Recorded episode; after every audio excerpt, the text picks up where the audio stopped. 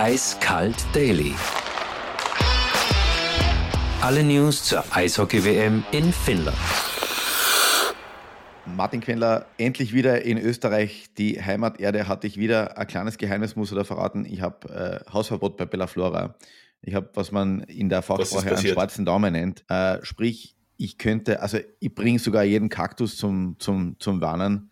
Ähm, und äh, deswegen gibt es eine einzige Zimmerpflanzen bei mir im Büro und äh, die ist immer mit einem Fuß mehr drüben als da.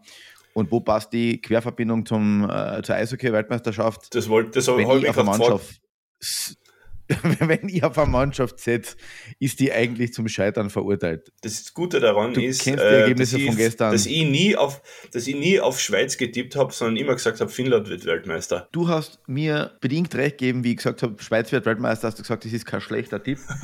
ähm, Kann mich nicht mehr erinnern. Als Geheimfavoriten haben wir ja ein bisschen die Deutschen auf auf einem Stockhallplatz äh, gehabt. Die haben sich beide gestern sang- und klanglos verabschiedet. Die Schweizer haben äh, 0-3 gegen die Amerikaner verloren, die Deutschen 1 zu 4 gegen die Tschechien. Aber es waren zwei andere wahnsinnige Viertelfinalpartien. Hast du da die beiden Partien angeschaut? Ja, natürlich. Also die Finnen waren ein, ein Wahnsinn, wie die sich zurückgekämpft haben nach dem 0-2 gegen die Slowakei.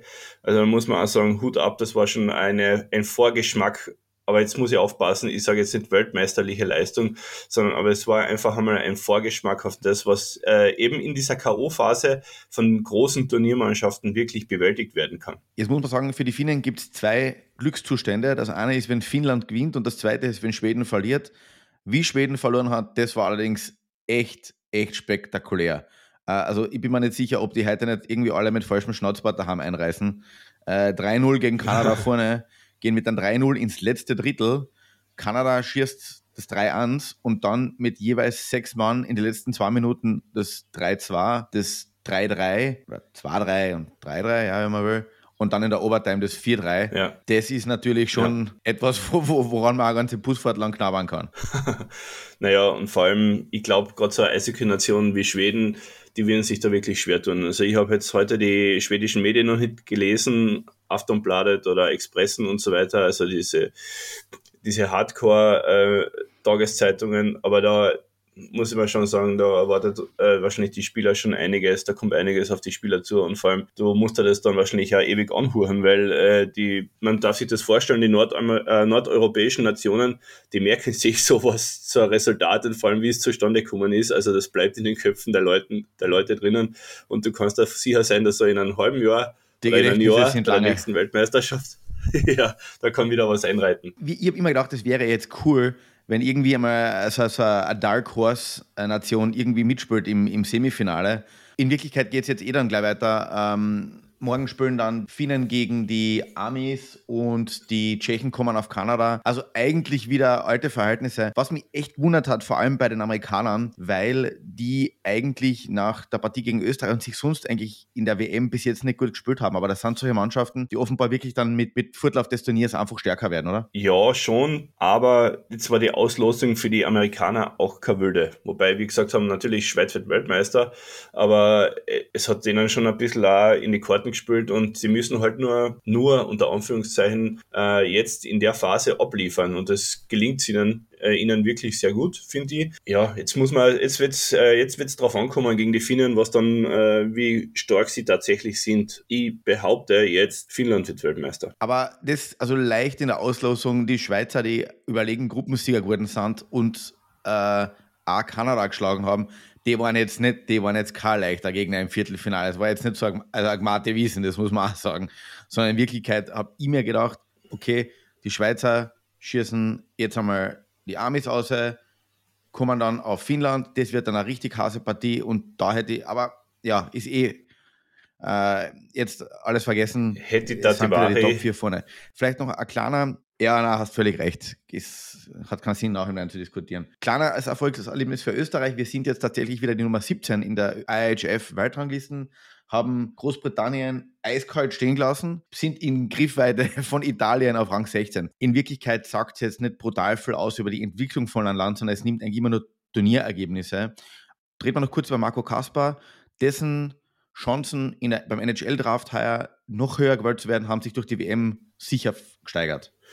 Ja, absolut. Der Marco hat eben gezeigt, dass er auf Weltklasse-Niveau gegen Erwachsene auch reüssieren kann. Also, ich meine, das hat man eh schon gewusst in der Liga. Äh, in der SHL hat er natürlich nur gegen erwachsene Schweden gespielt oder hauptsächlich gegen erwachsene Schweden. Aber es ist halt trotzdem noch einmal was anderes bei einer Weltmeisterschaft so äh, abzuschneiden oder in der Liga so abzuschneiden.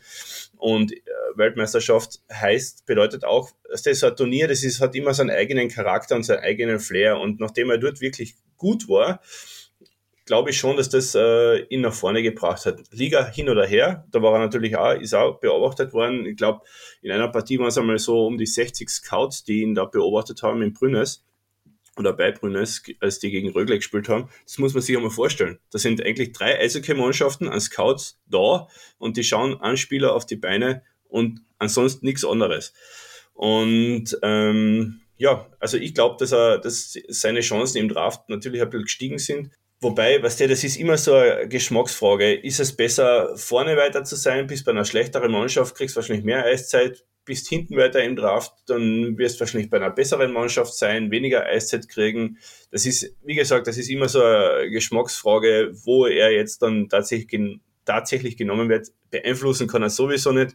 Er kann sowieso nur auf sich schauen, wie man im Eishockey richtig sagt und äh, sich konzentrieren, was er unmittelbar verändern kann. Sieh ja so.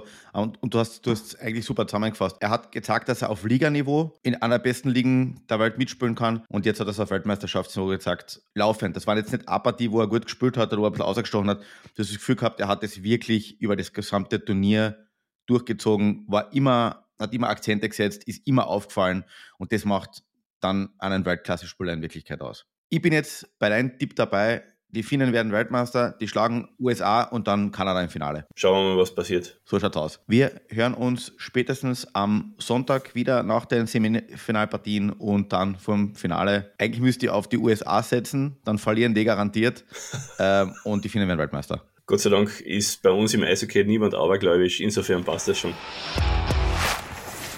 Eiskalt Daily. Alle News zur Eishockey-WM in Finnland.